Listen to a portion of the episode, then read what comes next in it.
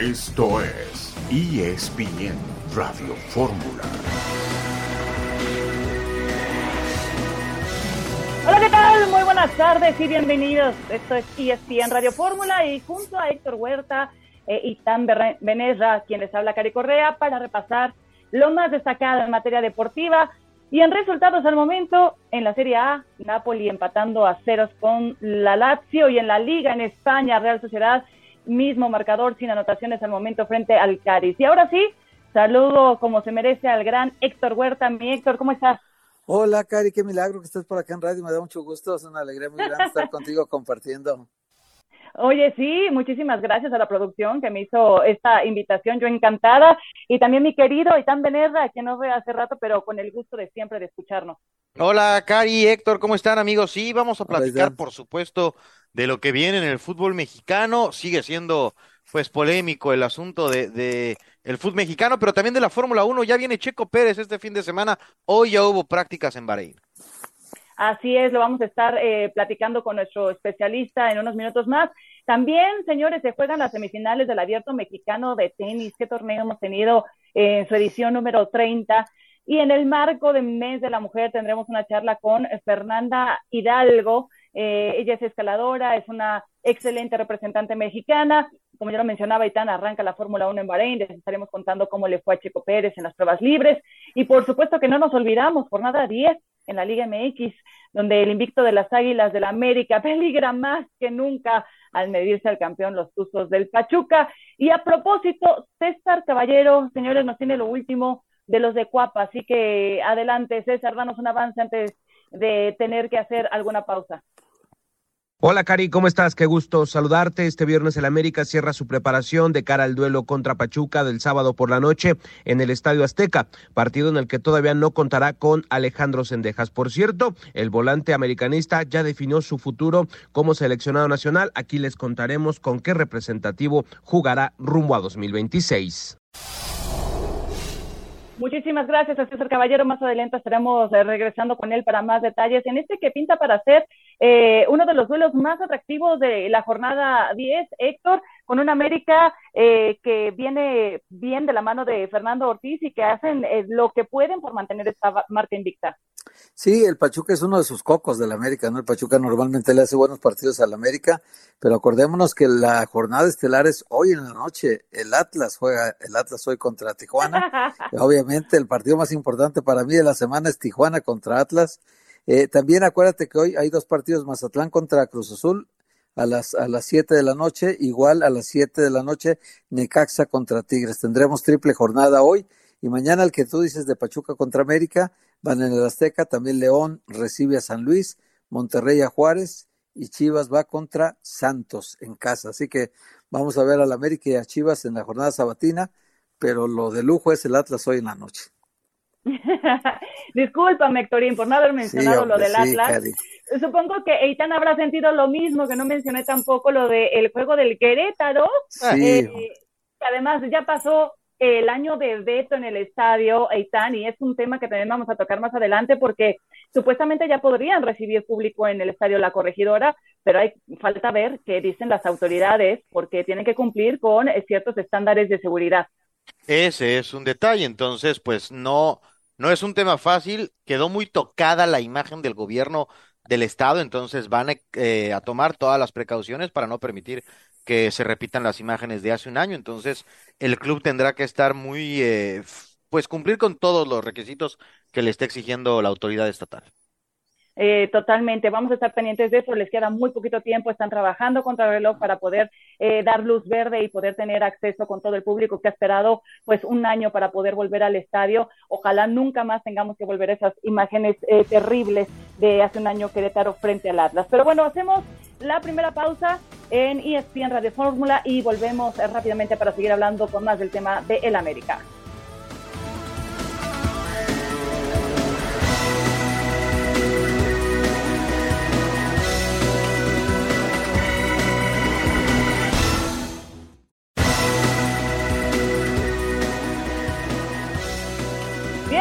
Ya de regreso en ESPN Radio Fórmula, Héctor Huerta, Eitan Meneda, Chari Correa. Y nos habíamos quedado con el tema de la América, que aún nos tenta su marca invicta y ya estamos en fecha 10, ¿eh, señores de Liga MX, pero van contra el campeón Pachuca. Y también algo que ya eh, pues ha salido en diferentes medios como una confirmación, es que Alejandro Sendeja ya ha tomado una decisión y esa es no jugar para México, opta por el sueño americano, seguirá con la selección de las barras y las estrellas después de que el nuevo técnico de la selección mexicana de fútbol, Diego Coca, diera su primera convocatoria y hubiera aclarado el punto acerca de que Alejandro Sendeja simplemente tenía que firmar un documento, tomar una decisión que evidentemente era muy especial, muy importante, y se inclinó por jugar con la selección de los Estados Unidos. César Caballero, eh, ya te escuchábamos antes de la pausa hablarnos acerca de la América, pero puntualmente sobre este tema, eh, sabemos que Alejandro Sendejas ya tomó esta decisión y ya es irrevocable, ¿verdad? Hola Cari, ¿cómo estás? Qué gusto saludarte. Mira, la verdad es que ya prácticamente es un hecho que Alejandro Sendejas va a jugar con el conjunto eh, de los Estados Unidos. Lo habíamos adelantado en ESPN que en el mes de marzo tomaría una decisión definitiva y la verdad es que a Sendejas el tema de las fricciones que tuvo con la federación y con Gerardo Martino hace algunos meses lo desilusionó mucho respecto a lo que podría ser una posible participación con selección mexicana. Aunado a todo esto, el jugador ha tenido una convocatoria de los Estados Unidos, lo que me dice su es que está muy seducido y muy motivado por el proyecto deportivo del conjunto norteamericano. Sendeja sabe perfectamente que no por tomar partido por el equipo estadounidense va a tener garantizado un lugar en el mundial, pero le gusta lo que ve a la hora de la competencia interna. Le han dicho que va a tener todas las posibilidades de ganarse un puesto para estar en 2026 y además le gusta mucho el trato y el interés que ha mostrado en él el conjunto de las barras y las estrellas. Esto combinado con la mala imagen que se llevó del conjunto mexicano. Lo que también nos ha dicho su entorno es que es prácticamente un hecho que va a tomar una posible convocatoria de Estados Unidos si es que se presenta en marzo próximo. Eh, el equipo estadounidense sí lo tiene contemplado para los duelos de Nations League. Todo esto va también sujeto a la evolución física que tenga después de la lesión en la pierna derecha, pero Sendejas quiere jugar con Estados Unidos y ya es prácticamente un hecho que esto va a suceder. En cuanto tenga minutos en la Nations League, ya estaría amarrado con el cuadro de las barras y las estrellas. Exactamente, porque en los próximos días Estados Unidos estará dando a conocer su convocatoria para esos partidos ante Granada y El Salvador. Eh, y bueno, con la posibilidad de que ya aparezca el jugador del América en esta lista. Héctor, el interés, el apoyo, el respaldo que le ha ofrecido Estados Unidos desde un principio, pues es finalmente lo que lo tiene satisfecho y firme con esta decisión, ¿no? Yo creo que hizo lo correcto, ¿eh? la verdad hizo lo correcto, juguetearon con él mucho tiempo, no le gustó el Tata Martino era muy así, ¿no? Igual hizo con varios jugadores más que, que teniendo esta posibilidad de ir a Estados Unidos, eh, de alguna manera alguien los seducía, les decía, y al final de cuentas ya el Tata Martino se había casado con algunos y ya no iba a cambiar esto. Ahora, ¿por qué no ha anunciado todavía esta decisión, este César? ¿Por qué Alex Endejas o su entorno o el América, por qué no han dicho definitivamente él va a jugar con, con la selección de Estados Unidos y punto, ¿no? ¿Cómo estás, Héctor? Qué gusto saludarte. Es una decisión totalmente personal. Seguramente van a esperar a que salga la convocatoria eh, del equipo de Estados Unidos, que será en los próximos días de cara a los duelos eh, de finales de marzo. Me imagino que en ese momento ya eh, habrá un pronunciamiento oficial por todas las partes.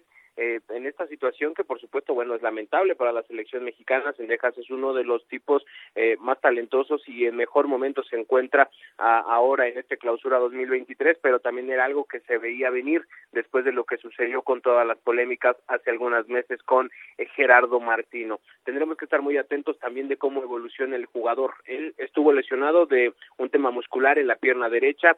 Ya va prácticamente en la parte final de su recuperación. No estaría contemplado para jugar ante Pachuca, pero se abre la ventana para que sí pueda estar en el duelo contra Tigres del próximo 11 de marzo y eso garantizaría que estaría listo para la fecha FIFA que es a finales del mismo mes. Entonces yo imagino que también se están aguantando a todo eso, a ver cómo evoluciona, a que salga la convocatoria, pero Sendejas en este momento está convencido de que quiere jugar con los Estados Unidos y si es que México quiere hacer algo, entonces tendrán que meter el acelerador y tratar de convencerlo antes de que comience a jugar con la camiseta estadounidense finales de este mes.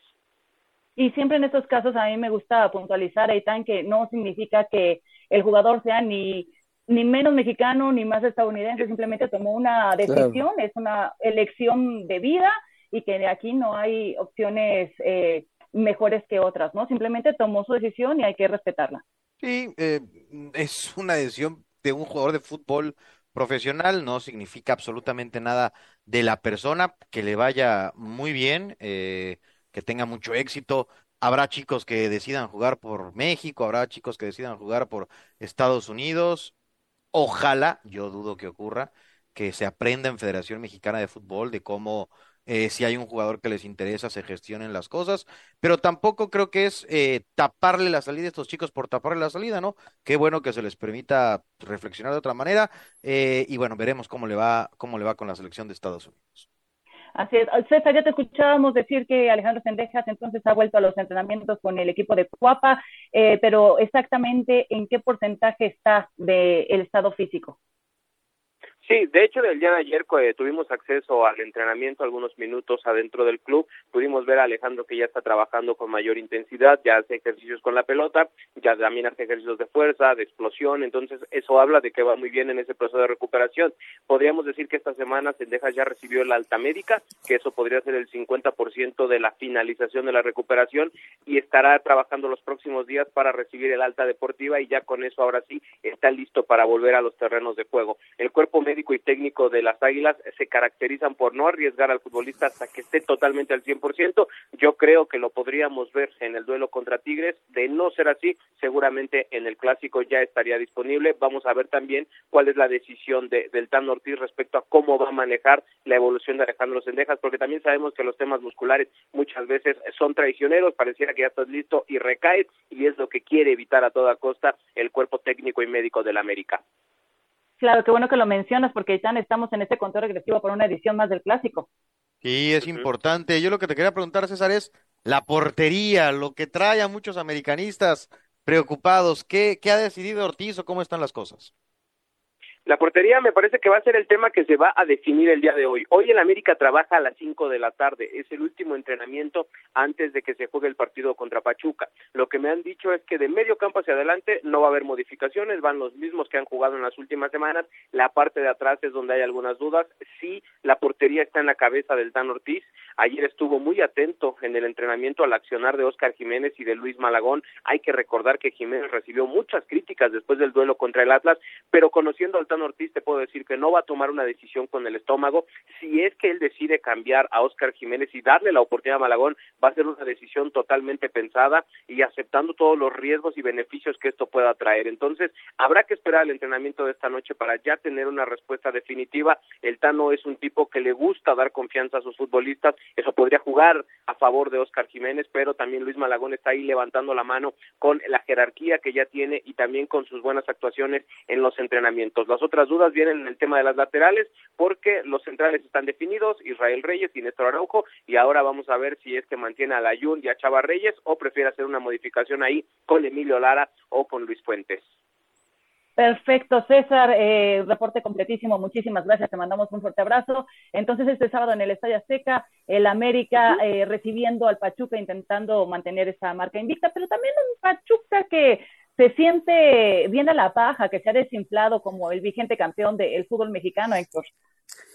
Sí, atraviesa un mal momento ahorita, pero yo no me preocuparía tanto porque eh, Almada tiene mucho control eh, del interior del club y él sabe que se han cometido errores muy puntuales en la zona defensiva que han provocado las derrotas. Lleva dos seguidas y, y para el para el Pachuca es esto no es normal, ¿no? El Pachuca es un equipo que normalmente mantiene una cuota alta de rendimiento pero bueno, pues ahorita se atravesó con Toluca, con Cholos y, tuvo que sufrir estas derrotas. Pero contra el América le tiene muy tomada la medida y Almada, pues ayer lo entrevistó Dienciani en Pachuca y decía que el asunto de la selección ya estaba olvidado, pero según yo sé, eh, adentro del cuerpo técnico hay mucha, pues mucha decepción, porque sí tenían mucha esperanza de ser, de ser llamados a la selección nacional, todo el cuerpo técnico, pero también sabían que si dependía del grupo Orlegui, estaban fritos. Y dependió del grupo ley y quedaron fritos, ¿no? Entonces, ahora dedicarse a Pachuca ya, la selección está muerta para ellos mientras ahorita Orlegui tenga el control del fútbol mexicano. Sí, mal manejada la situación, cosa que no sorprende a nadie. Vamos a escuchar justamente las palabras del técnico de los Tuzos, Guillermo Almada, acerca de este encuentro. ¿Qué significa, Guillermo, enfrentar al América? Sí, es un partido importante, ¿no? Por las posiciones que estamos jugando, este, por más que tienen la misma valía que los que los otros, los otros puntos, digamos.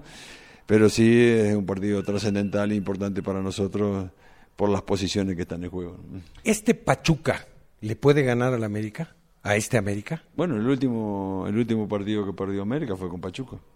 Fue con nosotros en el último partido que perdió en el Azteca.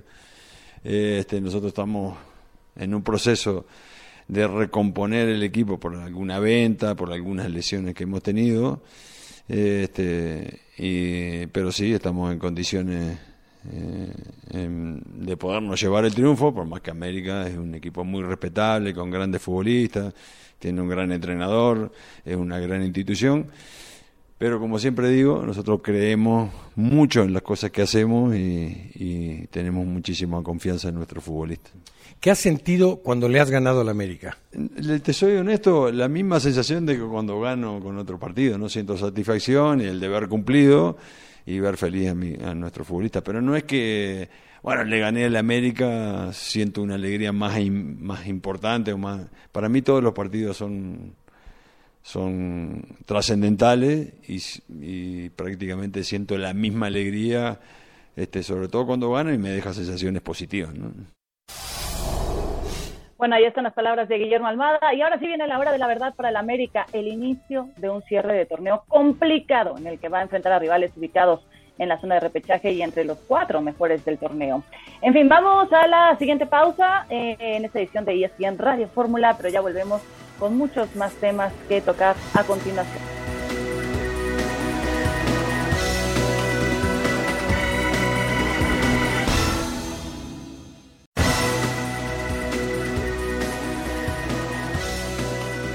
Estamos de regreso, este sí es en Radio Fórmula y bueno, comentar que la Lazio ya lo gana 1 por 0 al Napoli con gol al minuto 67 de Matías Vecino, un bombazo desde fuera del área del jugador Charrúa y volviendo a temas de fútbol mexicano en esta jornada 10, Chivas está pasando por un momento de la mano de su técnico Paunovic y quiere seguir demostrándolo ante su gente este sábado en la noche ante Santos. Vamos a propósito con el reporte de Jesús Bernal. Saludos, Cari. Buena tarde para ti y para todos en ESPN Radio Fórmula. Pues bueno, el equipo de Chivas está listo para recibir a Santos Laguna este fin de semana en la fecha 10 del fútbol mexicano.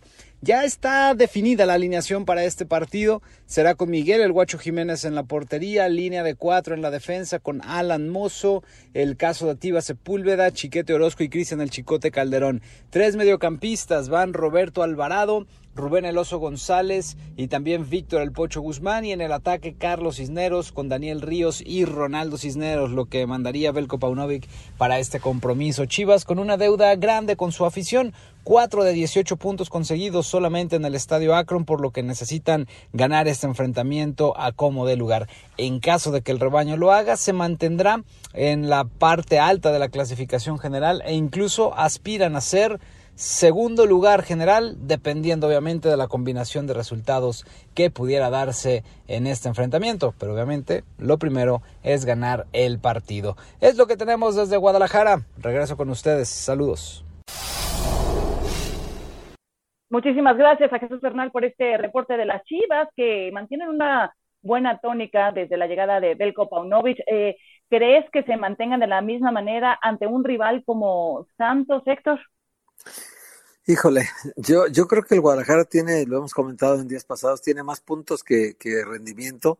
Ha sido muy disparejo su desempeño, pero ah, hemos de reconocer que la cosecha de puntos de Paunovic es bastante mejor de lo que todos suponíamos que podía conseguir y que está instalado ahorita arriba de la América, que está invicto, que está instalado como cuarto lugar y con calificación directa si hoy terminara el torneo normal, pues esos son números muy favorables para el Guadalajara. Ahora, ¿se va a sostener? Pues lo iremos viendo, ¿no? Porque tiene que combinar esta muy buena racha de local que ha ganado 14 de 18 puntos disputados, pero combinarla con una mejor localía, tiene 4 puntos de 9 solamente de local, así que le hace falta equilibrar partidos de local y de visitante. Exactamente, y ya lo mencionábamos, Aitán, que estábamos en el conteo regresivo hacia también un clásico nacional, es bueno para el aficionado pensar que tanto América como Chivas pueden llegar en un mejor momento, más allá de los puntos que tenga Chivas, lo que comentaba Héctor es, le hemos visto cierta irregularidad a este conjunto de Paunovic, eh, ¿qué tanto podemos dejarnos llevar por la posición en la tabla? Hay que, hay que darle valor, yo creo que nadie, ni Paunovic, ni a Mauri Vergara, ni, ni Gonzalo ese de las Chivas pensaba que iban a estar en cuarto lugar después de nueve jornadas. Es un muy buen arranque. Hay que ver si lo pueden sostener, pero tener a los dos equipos más populares de cara al clásico en los cinco mejores lugares, creo que es fantástico. A mí me parece que, que la gente de Chivas no se debe confundir. Yo no creo que tengan un plantel para campeonato, pero eso no quita que ha sido hasta ahora un muy buen torneo del Guadalajara. Eh, sin duda. Y Santos, por algo, pues, les decimos los guerreros, ¿verdad? Porque son un equipo sumamente aguerrido y curiosamente suele pasar más cuando se trata de jugar de visita con sumado a todo lo que ya mencionábamos, lo que le ha costado a las Chivas cumplir en su casa frente a su gente, esa deuda pendiente que tienen con su afición. Eh, en fin, estaremos, estaremos pendientes de ese duelo que pinta para ser uno de los también más atractivos de la fecha 10. Pero ahora hablemos de los Rayados de Monterrey, eh, los equipos regios que también han tenido un buen torneo. Vamos con el reporte de Oscar Gallardo. Muchas gracias, Cari. Fuerte abrazo, amigos de ESPN Radio Fórmula. Este viernes en las instalaciones del Barrial, los Rayados cerraron su preparación para el compromiso del día sábado ante los Bravos de Juárez. En el último Interescuadras, dirigido por Víctor Manuel Bucetich, el Rey Midas decidió ensayar con Esteban Andrada en la portería. En la defensa, línea de cuatro, con John Estefan Medina como lateral por derecha, los defensores centrales, Víctor Guzmán y Sebastián Vegas. El defensor chileno tomará el lugar de Héctor Moreno porque el futbolista mexicano presenta una contractura en su pierna izquierda y será baja para este compromiso. Jesús Gallardo entrenó como lateral por izquierda. En medio campo Luis Romo y Celso Ortiz. Por las bandas Germán Berterame en el sector derecho y Alfonso González en la banda izquierda y en ataque Rodrigo Aguirre junto a Rogelio Funes Mori. Es el reporte de los Rayados. Regreso contigo, Cari. Muchísimas gracias. Pues bueno, Monterrey busca hacer válida su etiqueta de anfitrión ante Juárez. Eitan, ¿es Juárez un rival a modo para Rayados con todo lo que hemos visto hasta la fecha? Pues eh, sí, creo que es una víctima clara el equipo de Juárez, aunque está en media tabla. No es el, el Querétaro, no es el Puebla en este torneo, no es Mazatlán, pero sí me parece que que Rayados tiene mucho más que el conjunto fronterizo. Eh, Monterrey con un muy buen torneo, solamente una derrota y un empate para el conjunto de, la Sultana. Al momento liderando la tabla, pero no muy abajo, en la posición número 3 está el conjunto de los Tigres. Ya decía yo que los eh, equipos regios pues vienen haciéndolo bien en lo que vamos de torneo, ya se nos fue la primera mitad. Héctor, ¿será que vuelve Tigres al triunfo esta noche cuando estén visitando al Necaxa? Sí, pues tendría que ser esa la aspiración de Tigres, porque también Tigres ha entrado en una fase de dudas, eh, ya cuestionan la presencia del Chima Ruiz. Es un equipo que, que de local ha, ha, conseguido ocho puntos y de visitante diez. Ha sido un buen visitante el equipo de Tigres. Hoy contra Necaxa, que también lo que ha conseguido Necaxa es solamente de local, porque de visitante ha perdido todos los partidos, pero eh, Tigres es una es un equipo que se comporta muy bien cuando juega de visitante. ¿eh? Yo creo que estos 10 puntos que lleva, solamente por debajo de Chivas, que lleva 14, lo hace el segundo mejor visitante junto con Toluca y Monterrey. Entonces, yo sí creo que hoy Tigres puede, puede ganarle a Necaxa, pero sin ningún problema, porque tiene una base de plantel muy importante y una, vaca, una banca muy profunda. Oigan, y Cruz Azul, a mí me llama muchísimo la atención eh, cómo cambió la cara, ¿no? Ethan, de repente de un día para otro, de que veníamos hablando de la crisis que estaba viviendo la máquina, con el Potro Gutiérrez, de repente se va el técnico, empieza un interinato, llega el Tuca Ferretti, en dos semanas han recompuesto el camino. Eso es, ¿no? Parece que más que la llegada de Ferretti, que seguramente eh, tendrá un impacto importante, la salida de Gutiérrez, porque tan pronto se fue Gutiérrez, empezaron a ganar los celestes. Exactamente, y ya eh, estamos hablando de una máquina que con el Tuca Ferretti y toda su experiencia, pues eh, luce como hasta un candidato, aprovechándose del buen formato o noble formato que tiene la Liga MX tan accesible, pues eh, para acceder a liguilla y quién sabe, a lo mejor hasta dentro de los primeros cuatro lugares, ¿cierto? Pues es que recordemos, Cari, que estaba en el lugar 17 y hoy está, o sea, lejos del repechaje y hoy está en el lugar 11 dentro del repechaje, ¿no? Ya lleva 10 puntos. Eh, cuando, cuando lo tomó eh, eh, el interinato de Joaquín Moreno, estaba con un punto y el Atlas tenía siete. Hoy el Atlas tiene ocho y Cruz Azul tiene 10. Eso, eso te demuestra cuál se cayó, el Atlas se cayó, y cuál levantó, ¿no? Tres victorias consecutivas del equipo de Cruz Azul denotan varias cosas. La primera, pues sí, pudo ser un revulsivo lo de Tuca, pero yo creo que más importante es que el jugador habla en la cancha y cuando el jugador dice vamos a ganar tres partidos seguidos y los gana y el, ya no está el Potro Gutiérrez, entonces es un mensaje para el técnico que se fue, muy fuerte me parece, un mensaje muy fuerte porque en cuanto se fue el equipo cambió de chip y ganó nueve puntos de nueve. Exactamente. Bueno, no tenemos duda, ¿verdad? Ninguno de los tres de que Cruz Azul tiene que ligar su cuarta victoria cuando se mira al Mazatlán, porque con todo respeto, pero es el peor equipo de todo el torneo, ¿no? Estamos claros con eso. Sí, sí, es el peor del torneo, pero aquí en la, Liga Mexicana, Cari, cualquiera le gana a cualquiera. ¿eh? También eso puede pasar, que, que Mazatlán, motivado porque el dueño ya fue y les ofreció premios y luego perdieron contra el dueño, le tuvieron que comprar carritos de golf y ahora este no sé qué les ha ofrecido también en este partido, parece que hay apuesta también. No cobrarles, creo, los carritos de golf. Entonces, alguna cosa así. Entonces, el caso es que si están motivados, yo sé que Rubén Omar Romano eh, trae una deuda personal muy importante con el fútbol, cinco años sin dirigir en primera división, parecía vetado en el fútbol mexicano, está dirigiendo ahora con tres derrotas y un empate, le ha ido mal. Eh, ganarle ahora, imagínate, ganarle a Cruzul, parar la racha, ganarle al Tuca Ferretti, para Rubén Omar Romano y para el Mazatlán tendría que ser muy, muy importante y, revertiría mucho la situación del equipo, ¿eh? colocándose con cuatro puntos, bueno, sigue estando entre los peores de la liga, pero bueno, sería un respiro muy importante, pero es un tanque auténtico de oxígeno. ¿eh? Sí, pero bueno, iban ganando el partido y terminaron perdiendo 30 mil dólares, mi querido Itán, esto dice mucho de lo que ha sido la campaña de Mazatlán. Eh, y por cierto, eh, Pumas va a recibir el domingo a Puebla, Itán, ligará dos victorias por primera vez en el torneo. Pues están las cosas dadas, ¿no? Para que los Pumas se encaminen, para que se baje la presión sobre Rafael Puente si no gana el partido de inmediato, otra vez habrá, habrá presión alrededor del técnico de Pumas, pero me parece que, que ligar victorias contra Mazatlán y Puebla le daría un, un buen oxígeno. Ya estamos a la mitad del torneo, muchos pensaban que ni a esta etapa iba a llegar Rafael Puente. Eh, rápidamente, para ir cerrando este bloque, eh, Héctor, ¿puede ser el último partido de Benjamín Mora al frente de Atlas cuando se mira a los Cholos? Eh, fíjate que sí hay peligro, ¿eh? sí, sí creo que Benjamín Mora Eduardo Arce del Puebla, el mismo Rafa Puente, eh, como son técnicos jóvenes que están recibiendo oportunidad en primera división, también son muy exigentes los directivos con ellos, ¿no? Muy demandantes. Eh, lo de Benjamín Mora con, con Cholos es un partido súper complicado, muy difícil. Cholos le acaba de ganar al Pachuca, al campeón Pachuca, y Cholos con el Piojo Herrera está motivadísimo de conseguir otra victoria más en casa para poder eh, empezar a, meterse a la ronda de, calificación por repechaje y el Piojo Herrera mínimo se comprometió a calificarlos al repechaje para luego eh, en el siguiente torneo cuando lo refuerzan a su, a su gusto, eh, entonces pensar en los primeros lugares de la tabla. Hoy salvó al equipo del último lugar y ahí lo está metiendo poco a poco arriba.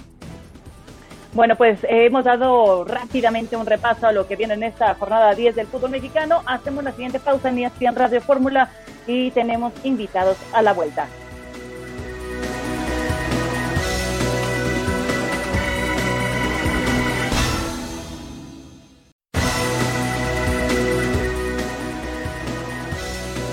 Ya estamos de regreso en ESPN Radio Fórmula y bueno, como lo decíamos antes de la pausa, tenemos eh, invitada especial.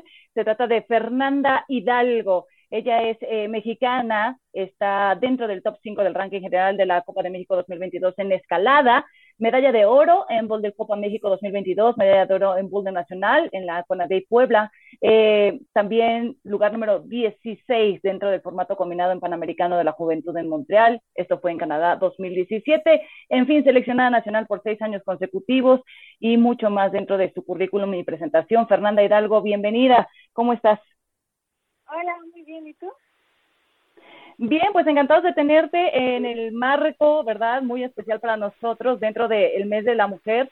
Eh, nos interesaría escucharte, conocer un poco más de tu historia, de cómo ha sido este camino que has estado labrando. Eh, platícanos, Fer, eh, cómo has sentido el papel de mujer dentro del deporte a lo largo de tu carrera. Ay, pues muy difícil, la verdad. como practico escalada es un deporte que eh, practican más que nada los hombres, entonces siempre me toca pues como eh, tener de compañeros a muchos niños. Y pues usualmente son más fuertes que yo, ¿no? Entonces eh, eso me inspira a que pues yo también quiero ser igual de fuerte o bueno, tal vez no sea, no tenga las mismas características físicas que ellos, pero yo puedo ser más flexible o yo puedo ser más técnica. Entonces, este, pues algo que me gustaría es que pues más mujeres practicaran eh, más deportes. Hola Fernanda, ¿cómo estás? Te saludo Héctor Huerta. Oye Fernanda, yo sé que tú tienes muchísimo apoyo, muchísimo apoyo, pero no, no de que deberías de tener. Es decir, de tus padres se me hace natural que tus padres te, te estén apoyando muy fuerte y que sean realmente tus únicos apoyos, porque sé que la CONADE no te apoya, no tienes becas deportivas de ningún tipo, y eso se me hace injusto porque eh, vamos a, vas a representarnos probablemente en la siguiente Justa Olímpica de París, y creo que a deportistas como tú les hace falta más apoyo para que puedan realizar giras, para que puedan realizar campos de entrenamientos en otros países, en fin, eh, platícanos cómo está tu situación en materia de apoyos. Sí, claro, pues actualmente no cuento con muchos apoyos. Hay algunas marcas de escalada que pues de repente me ofrecen algunos productos, pero sí, por parte de apoyos pues no, no existen demasiados. y pues también creo que hace falta como más eh, difusión, como pues muchas veces no sabes a dónde ir, por ejemplo, con la CONAVE, ¿no? Entonces, este creo que hace falta como también más información.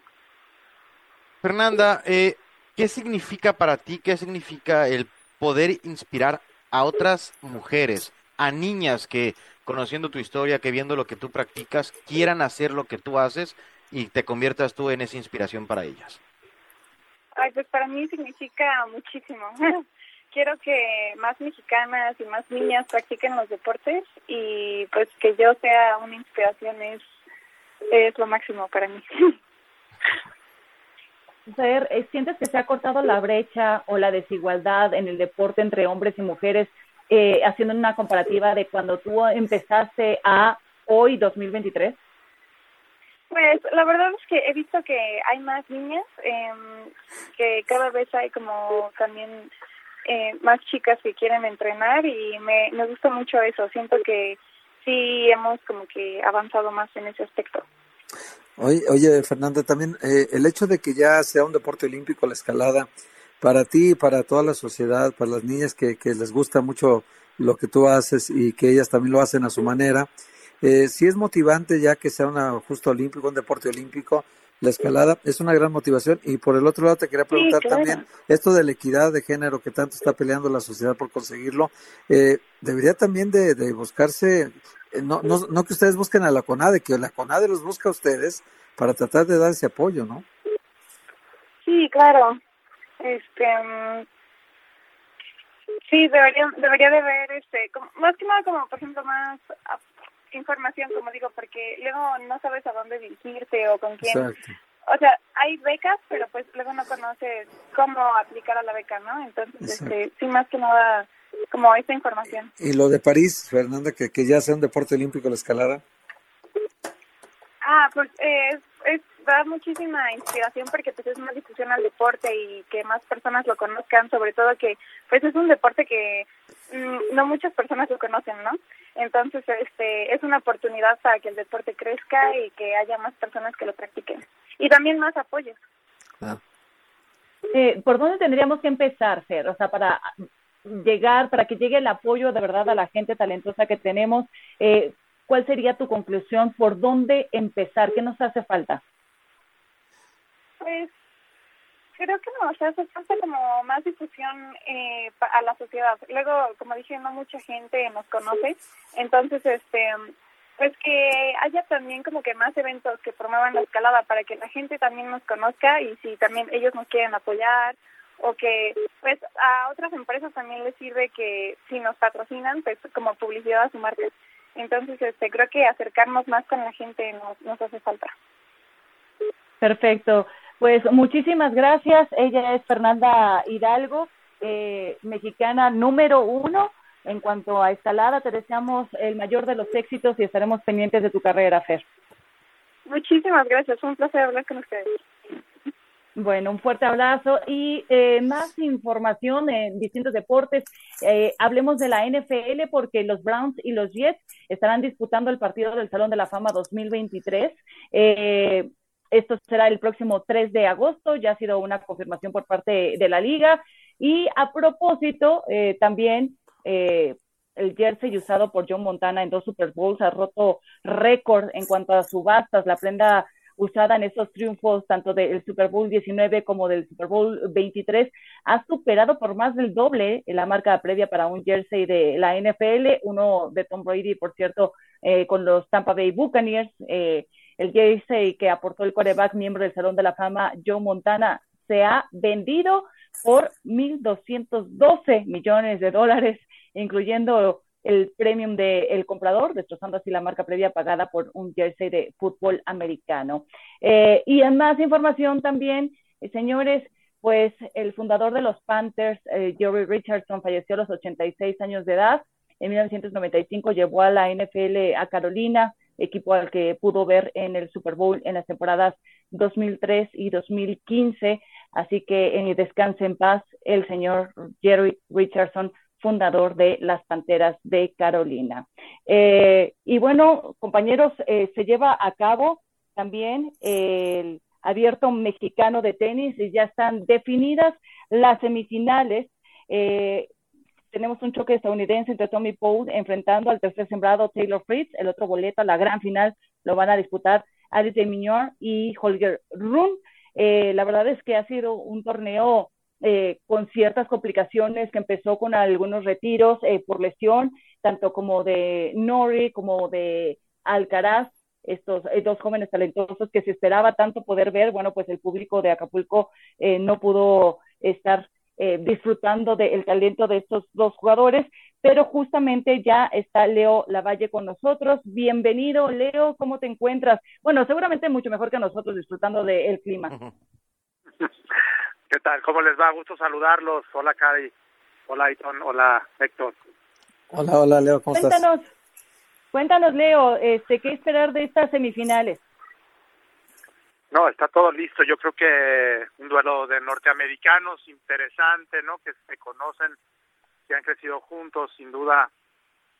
Para mí Taylor Fritz es el, el gran favorito, pero Tommy Paul, sin duda, tiene, tiene mucho oficio y trae mucha confianza y, creo que es por eso que va a ser un partido mm, interesante de norteamericanos que se conocen ¿no? y que están realmente de nueva cuenta abriendo el camino para el tenis norteamericano con los últimos resultados que están teniendo, ¿no? El, tenis norteamericano de nueva cuenta está dando de qué hablar, ¿no? Y, es por eso que es un partido muy llamativo.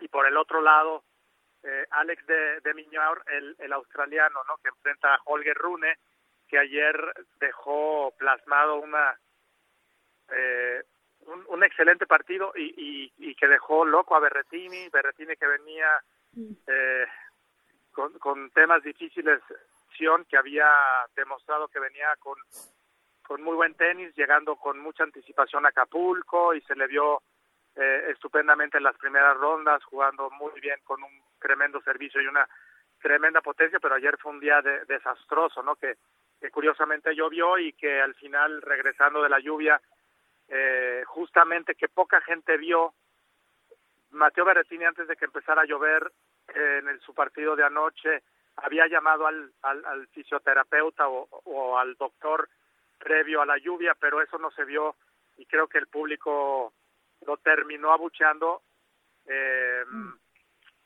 eh, lo, lo, muy feo, ¿no? Fue, fue feo ver cómo salió Mateo Berretini ayer del partido con Holger Rune. Eso te, eso te quería preguntar, este Leo, porque ya de por sí la eliminación de Casper Ruth eh, le, le, quitó uno de los atractivos al torneo, así de repente, pum, se da la sorpresa y en tres sets cae contra Daniel. Pero, pero esto de Berretini sí, perder de esa manera como perdió, yo creo que pocos lo esperaban, ¿no? Nadie lo esperaba, el no, público es que menos. 6-0, 6 el público, sí. el público menos, por eso el abucheo, fuertísimo. Ajá. Pero creo, me, me, da la impresión que Berretini tuvo, tuvo un mal día jamás jamás pensó que le iban a poner un 6-0 eh, y es por eso que hay que darle un poquito de crédito también a Holger Rooney que dijo jugué seis juegos perfectos, ¿no? O sea, creo que entró como como como una máquina y que realmente no dejó entrar ni siquiera al partido Berretini que, que acabó enloquecido. Creo que fue quizás el peor partido de la historia que hemos visto del italiano. Sí. ¿Cuál es tu balance de esta edición número 30 ya en el abierto mexicano? Pues un abierto mexicano extraño, ¿no? Con, con muchas lesiones, con muchos retiros. Eh, a, mí me sorprendió el retiro de Corda, el retiro de Sisipas, después eh, la mala suerte, ¿no? Para el público mexicano que llegan a la final, eh, tanto Carlitos Alcaraz eh, como Cameron Norrie. Entonces se van se fueron retirando poco a poco muchos muchos tenistas. El, el retiro de Berretini también como que como que cae cae con un muy mal sabor de boca, ¿no? Para los aficionados que esperaban quizás el, el mejor cuadro en la historia y, y que ahora, pues, eh, si, si, quitamos a Rune eh, y a Taylor Fritz, bueno, pues quedó con muchísimo que desear, pero al final así sucede en el tenis y, y, y yo creo que hay que hay que disfrutar estas semifinales que también creo van a estar de altísimo nivel. Sí, que prometen muchísimo, pues muchísimas gracias a Leo Lavalle por eh, esta radiografía que nos ha hecho del Abierto Mexicano de Tenis, edición número 30. Te mandamos un fuerte abrazo. Sigue disfrutando por nosotros del espectacular clima de Acapulco, que con todo y lluvia, créeme, se siente mucho mejor. fuerte abrazo para los tres, un fuerte abrazo y, y no dejen de ver las semifinales hoy. Hasta luego. Correcto, estaremos pendientes. Fuerte abrazo. Y también ya está con nosotros Alex Pombo, porque señores, la Fórmula 1 está de regreso este domingo con el Gran Premio de Bahrein, una temporada de 23 carreras que sabemos va a culminar a finales del mes de noviembre en Abu Dhabi y tenemos mucho que platicar. Alex Pombo, bienvenido. Cuéntanos cómo le fue este día a Checo Pérez. Cari, Aitán, eh, Enrique, pues eh, un gusto saludarlos y muy bien, la verdad es que tal y como lo vimos en las prácticas, arrancó Checo y el equipo Red Bull con el pie derecho, la sorpresa ha sido Alonso relativamente porque fue el mejor en la segunda práctica. Aquí lo importante es que podemos observar que el modelo nuevo para este 2023 es un auto que nació bien, rápido, obviamente unas modificaciones con respecto al de modelo del año pasado y Checo se ha adaptado bien. Él fue el más rápido en la primera práctica, pero hubo una diferencia de segundo y medio en respecto en los tiempos. En la segunda práctica, Checo queda tercero, adelante queda Max Verstappen por unas cuantas milésimas de segundo. Ahora, hoy todavía es muy engañoso porque no sabemos si Mercedes probó con tanques llenos, eh, Alonso a lo mejor con tanques vacíos, pero mañana en la clasificación es donde nos vamos a dar cuenta realmente qué trae cada quien. Alex, yo te quería preguntar justo sobre, sobre Alonso. ¿Es real que tenga oportunidad de pelear a los Red Bulls o, o crees que es más producto de la configuración que hoy se combinó entre los dos equipos? Mira, yo creo que es más de la configuración. Es un auto todavía que está en desarrollo. Sabemos que Lawrence Stroll, el eh, CEO, el dueño del equipo, junto con Aston Martin, está poniéndole toda la carne al asador. Alonso va a estar desarrollando el auto, pero mira, yo creo que ahorita es un muy buen punto porque están, como decía, también arrancando con el pecho, pero en carrera va a ser totalmente diferente. Eh, ¿Mercedes tiene mejores expectativas que Ferrari para esta temporada? Yo creo que, mira, me voy a aventurar a decir que sí, por la forma en que cerró Mercedes el año pasado. Hay que tomar en cuenta que el año pasado fue un, reglamento y autos totalmente diferente a lo que teníamos ya en el 2021. Mercedes cerró muy fuerte la temporada, que han mejorado mucho ese auto, ¿se acuerdan ese rebote que le llamaban el porpoising, que era espantoso de cómo iban rebotando los autos? Mercedes logró ya mejorar al respecto. Yo creo que va a estar ahí muy parejo junto con, con Ferrari, eh, se van a estar ah, dando una que otra carrera por ahí, pero sí me atrevería a decir que Mercedes pueda estar adelante de Ferrari. Oye, Alex, para los decía que... estaban perdón, en una posición más sólida que hace 12 meses, por eso me llamaba la atención. Adelante, Héctor. Sí, Alex, te quería preguntar, eh, ¿qué significa, los otros que no somos expertos en, en la Fórmula 1, tú sí nos puedes explicar, ¿qué significa esta de dos milésimas de diferencia entre Checo Pérez y Verstappen? Esto es en cuanto a, a medición de tiempo, pero en cuanto a, a relación, ¿qué tanto va a afectar esto a la mala relación que tienen de por sí? Pues mira, vamos a ponerlo en distancia, son como 5 centímetros. Imagínate que cruzan la meta, Verstappen por 5 centímetros le gana a Checo. Eh, a respecto de, de lo que significa estar adelante o atrás, para que Checo, como les platicaba el día de ayer y, y la semana pasada, Checo tiene que estar adelante Max Verstappen. No importa si es una milésima, dos o pegadito. Y sobre todo en el momento de la carrera y lo que yo les comentaba, vamos a imaginarnos el domingo, Red Bull tiene el 1-2, vamos a poner a Max Verstappen al frente de Checo. Al llegar a la curva número uno, Checo tiene que ser agresivo, tiene que poner su autoridad porque si no, pues se puede empezar a repetir la historia. Creo que eh, Checo tiene una gran oportunidad, ha cambiado un poco su estilo de manejo, ha, eh, este auto modelo nuevo han trabajado bien con, los ingenieros y creo que definitivamente va a estar peleando. Bueno, pues llega el momento de despedirnos. Muchísimas gracias, Alex, por este grandísimo reporte y a disfrutar de la Fórmula 1. Rápidamente, antes de irnos, cayó el Napoli en casa, 1 por 0 ante la Lazio, segunda derrota de la temporada del el Napoli en la Serie A. Gracias, señores, por habernos acompañado en esta edición de ESPN Radio Fórmula. Fuerte abrazo, Héctor Huerta, Itán Benerra y se despide también de ustedes, Cari Correa. Nos escuchamos en una Abrazo, Cari, abrazo, Itán. Saludos. Gracias.